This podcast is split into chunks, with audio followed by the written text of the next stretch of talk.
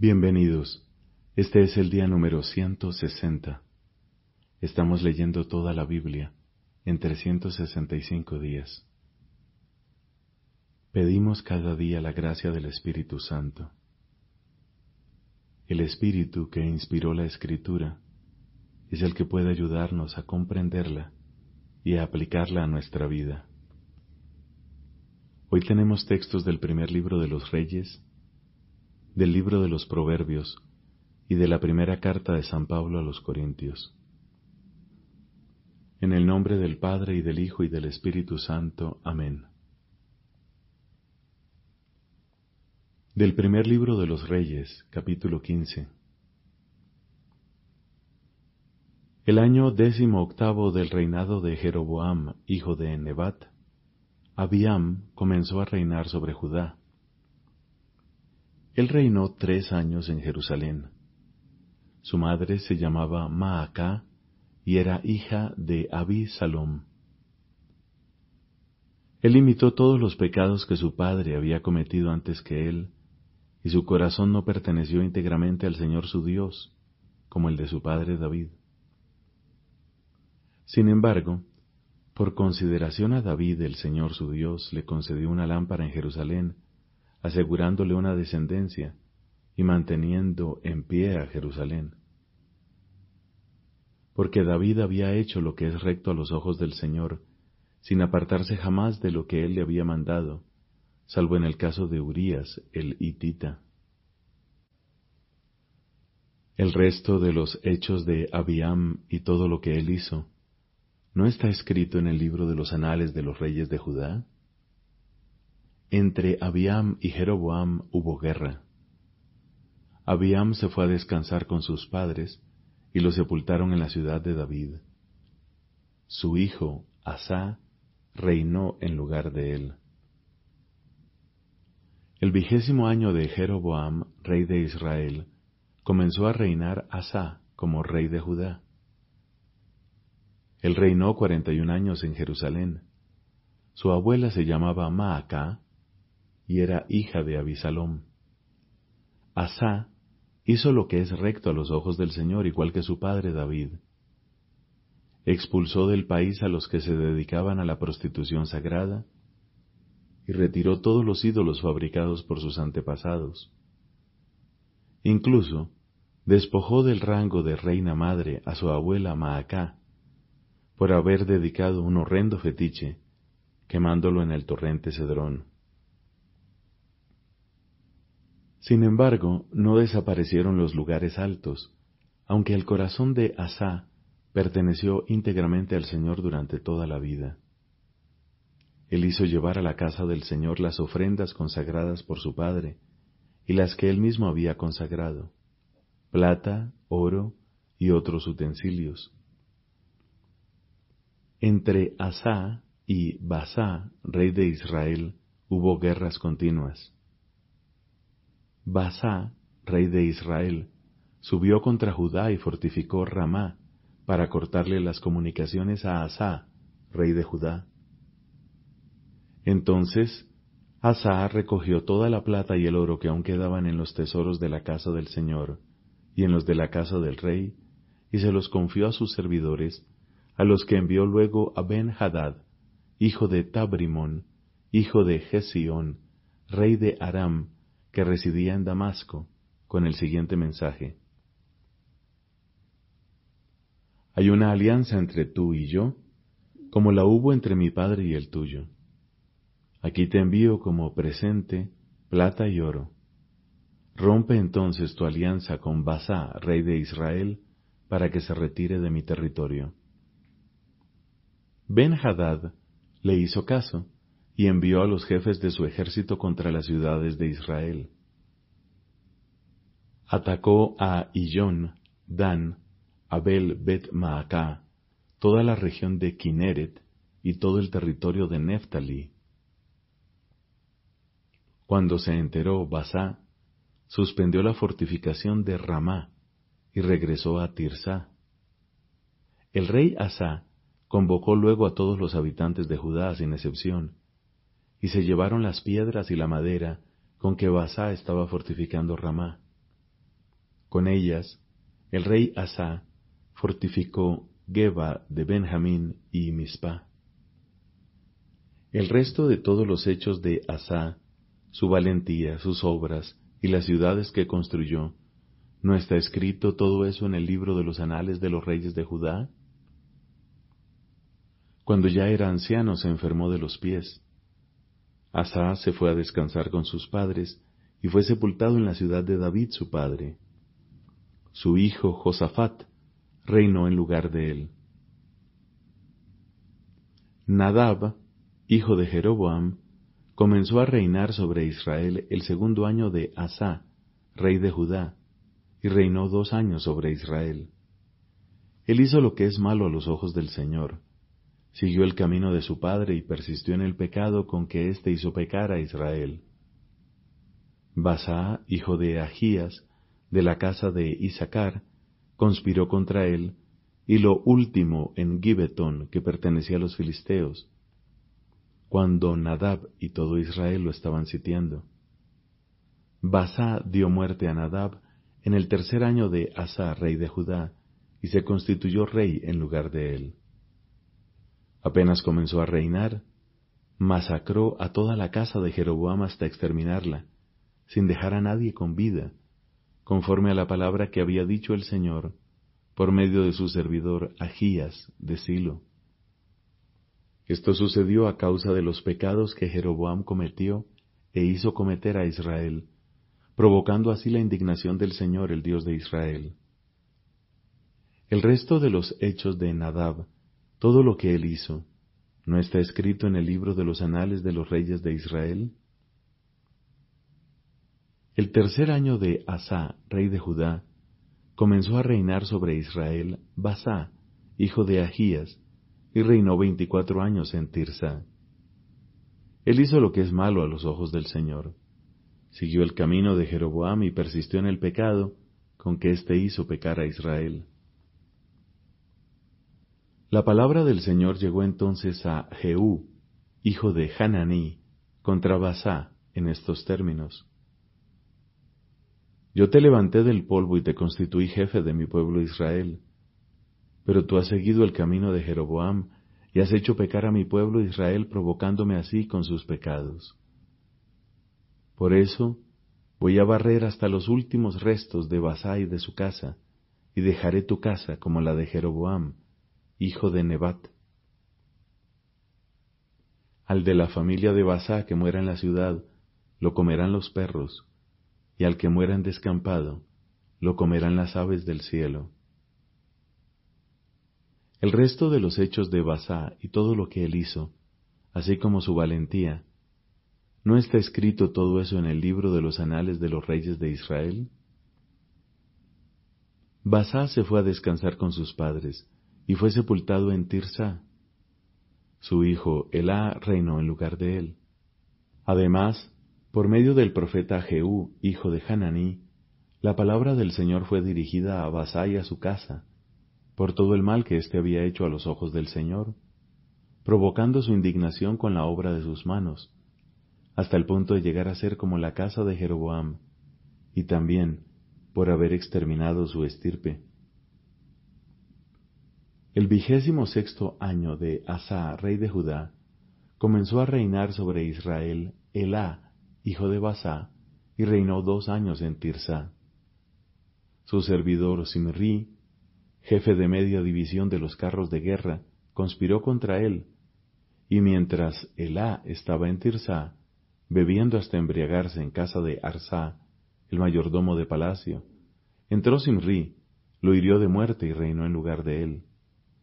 Era el vigésimo séptimo año de Asa, rey de Judá. Apenas se proclamó rey y se sentó en su trono, él acabó con toda la casa de Basá sin dejarle ningún varón ni parientes cercanos, ni amigos. Simri exterminó a toda la casa de Basá, conforme a la palabra que el Señor había pronunciado contra él, por medio del profeta Jehú, a causa de todos los pecados que Basá y su hijo Elá habían cometido y habían hecho cometer a Israel, provocando con sus ídolos vanos la indignación del Señor, el Dios de Israel. El resto de los hechos de Elá y todo lo que él hizo, ¿no está escrito en el libro de los anales de los reyes de Israel? El vigésimo séptimo año de Asa, rey de Judá, comenzó a reinar Simri, y reinó siete días en Tirsá. Mientras tanto el ejército estaba acampado contra Gibetón, que pertenecía a los filisteos. Cuando el ejército acampado oyó decir, Simri ha tramado una conspiración e incluso ha matado al rey, ese mismo día en el campamento, todo Israel proclamó rey de Israel a Omri, el jefe del ejército. Omri y todo Israel con él subieron de Gibetón y sitiaron a Tirsá. Cuando Simri vio que la ciudad era tomada, entró en el torreón del palacio real, prendió fuego al palacio, y así murió. Esto sucedió por el pecado que había cometido, haciendo lo que es malo a los ojos del Señor, siguiendo el camino de Jeroboam, y persistiendo en el pecado que éste había cometido, al hacer pecar a Israel. El resto de los hechos de Simri y la conspiración que él urdió, ¿no está escrito en el libro de los anales de los reyes de Israel? Entonces el pueblo de Israel se dividió en dos. Una mitad del pueblo siguió a Tibni, hijo de Ginat, para hacerlo rey. La otra mitad, en cambio, siguió a Omri. Pero el partido de Omri prevaleció sobre los partidarios de Tibni, hijo de Ginat. Tibni murió y Omri quedó como rey. El trigésimo primer año de Asa, rey de Judá, comenzó a reinar sobre Israel Omri, y reinó doce años reinó seis años en Tirsá, y luego le compró a Semer el monto de Samaria por dos talentos de plata. Levantó edificaciones en la montaña y dio a la ciudad que había edificado el nombre de Samaria por el nombre de Semer, el dueño del monto. Omri hizo lo que es malo a los ojos del Señor, y obró peor aún que sus predecesores, Siguió en todo el camino de Jeroboam, hijo de Nebat, y persistió en los pecados con que él hizo pecar a Israel, provocando con sus ídolos vanos la indignación del Señor, el Dios de Israel. El resto de los hechos de Omri, todo lo que él hizo y las proezas que realizó, ¿no está escrito todo eso en el libro de los anales de los reyes de Israel? Omri se fue a descansar con sus padres, y fue sepultado en Samaria. Su hijo, Ahab, reinó en lugar de él. Ahab, hijo de Omri, comenzó a reinar sobre Israel el trigésimo octavo año de Asa, rey de Judá, y reinó sobre Israel en Samaria durante veintidós años. Ahab, hijo de Omri, hizo lo que es malo a los ojos del Señor, más que todos sus predecesores y como si no le hubiera bastado persistir en los pecados de Jeroboam, hijo de Nebat, tomó por esposa a Jezabel, hija de Ed Baal, rey de los Sidonios, y fue a servir a Baal, y se postró delante de él. Erigió además un altar a Baal en el templo que le había construido en Samaria. Ahab hizo también el poste sagrado, y continuó provocando la indignación del Señor, el Dios de Israel, más que todos los reyes que lo habían precedido. En su tiempo, Giel de Betel reconstruyó Jericó. Poner los cimientos le costó la vida de Abiram, su primogénito, y asentar las puertas le costó la vida de Segub, su hijo menor, conforme a la palabra que había pronunciado el Señor por medio de Josué, hijo de Nun. Palabra de Dios. Te alabamos, Señor. Del libro de los Proverbios, capítulo 1, versículos del 20 al 33.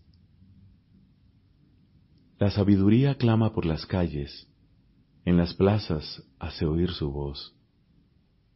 Llama en las esquinas más concurridas, a la entrada de las puertas de la ciudad dice sus palabras. ¿Hasta cuándo, incautos, amarán la ingenuidad?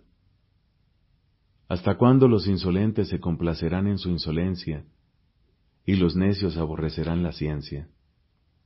Tengan en cuenta mi reproche. Yo voy a abrirles mi corazón y les haré conocer mis palabras. Porque llamo y ustedes se resisten. Extiendo mi mano y nadie presta atención. Porque ustedes desoyen todos mis consejos y no aceptan mi reproche.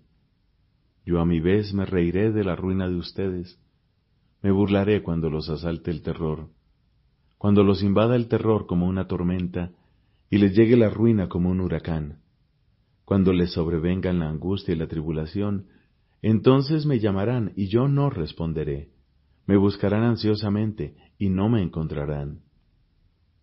Porque ellos aborrecieron la ciencia y no eligieron el temor del Señor, porque no quisieron mi consejo y despreciaron todos mis reproches gustarán el fruto de su propia conducta, se hartarán de sus consejos, porque a los ingenuos los mata su propio extravío, y la desidia pierde a los necios.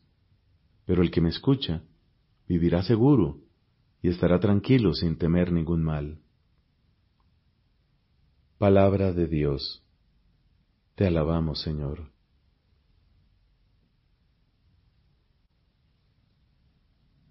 De la primera carta a los Corintios, capítulo 8.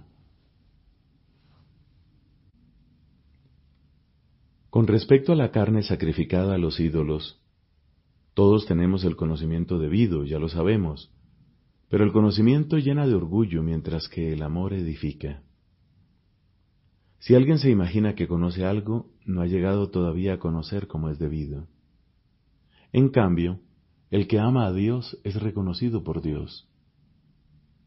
En cuanto a comer la carne sacrificada a los ídolos, sabemos bien que los ídolos no son nada, y que no hay más que un solo Dios. Es verdad que algunos son considerados dioses, sea en el cielo o en la tierra. De hecho, hay una cantidad de dioses y una cantidad de señores. Pero para nosotros no hay más que un solo Dios, el Padre, de quien todo procede, y a quien nosotros estamos destinados, y un solo Señor, Jesucristo, por quien todo existe y por quien nosotros existimos. Sin embargo, no todos tienen este conocimiento. Algunos, habituados hasta hace poco a la idolatría, comen la carne sacrificada a los ídolos como si fuera sagrada, y su conciencia, que es débil, queda manchada. Ciertamente, no es un alimento lo que no acerca a Dios. Ni por dejar de comer somos menos, ni por comer somos más. Pero tengan cuidado que el uso de esta libertad no sea ocasión de caída para el débil. Si alguien te ve a ti, que sabes cómo se debe obrar, sentado a la mesa en un templo pagano, ¿no se sentirá autorizado a causa de la debilidad de su conciencia a comer lo que ha sido sacrificado a los ídolos? Y así tú, que tienes el debido conocimiento, haces perecer al débil, ese hermano por el que murió Cristo.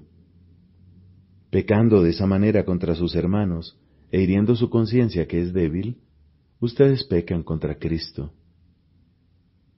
Por lo tanto, si un alimento es ocasión de caída para mi hermano, nunca probaré carne a fin de evitar su caída. Palabra de Dios. Te alabamos, Señor. la celebración del misterio cristiano, razón de ser de la liturgia. En el símbolo de la fe, la Iglesia confiesa el misterio de la Santísima Trinidad y su designio benevolente sobre toda la creación. El Padre realiza el misterio de su voluntad dando a su Hijo amado y al Espíritu Santo para la salvación del mundo y para la gloria de su nombre. Tal es el misterio de Cristo, revelado y realizado en la historia según un plan, una disposición sabiamente ordenada que San Pablo llama la economía del misterio y que la tradición patrística llamará la economía del Verbo encarnado o la economía de la salvación. Cristo el Señor realizó esta obra de la redención humana y de la perfecta glorificación de Dios, preparada por las maravillas que Dios hizo en el pueblo de la antigua alianza, principalmente por el misterio pascual de su bienaventurada pasión, de su resurrección de entre los muertos y de su gloriosa ascensión. Por este misterio, con su muerte destruyó nuestra muerte y con su resurrección restauró nuestra vida. Pues del costado de Cristo dormido en la cruz nació el sacramento admirable de toda la Iglesia. Por eso, en la liturgia, la Iglesia celebra principalmente el misterio pascual por el que Cristo realizó la obra de nuestra salvación. Es el misterio de Cristo lo que la Iglesia anuncia y celebra en su liturgia a fin de que los fieles vivan de él y den testimonio del mismo en el mundo. En efecto, la liturgia por medio de la cual se ejerce la obra de nuestra redención, sobre todo en el divino sacrificio de la Eucaristía, contribuye mucho a que los fieles en su vida expresen y manifiesten a los demás el misterio de Cristo y la naturaleza genuina de la verdadera Iglesia. La palabra liturgia significa originalmente obra o quehacer público, servicio de parte de y en favor del pueblo en la tradición cristiana quiere significar que el pueblo de Dios toma parte en la obra de Dios.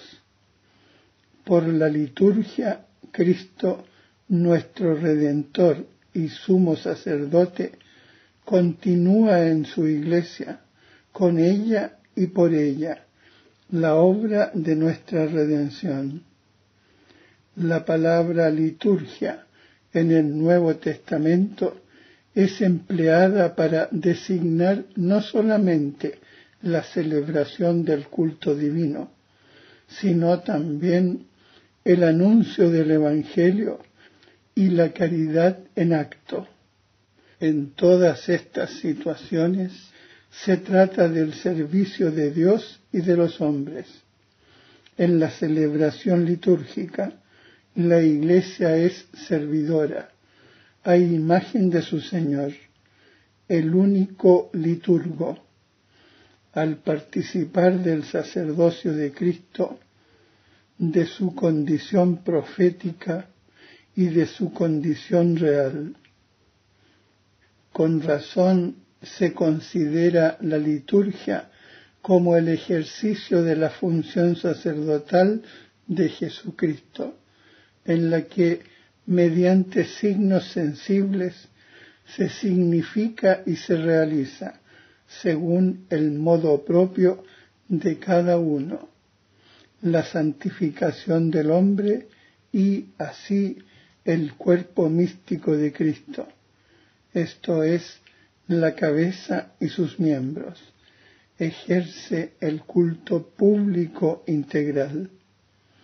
Por ello, toda celebración litúrgica como obra de Cristo sacerdote y de su cuerpo, que es la Iglesia, es acción sagrada por excelencia, cuya eficacia, con el mismo título y en el mismo grado, no la iguala ninguna otra acción de la Iglesia.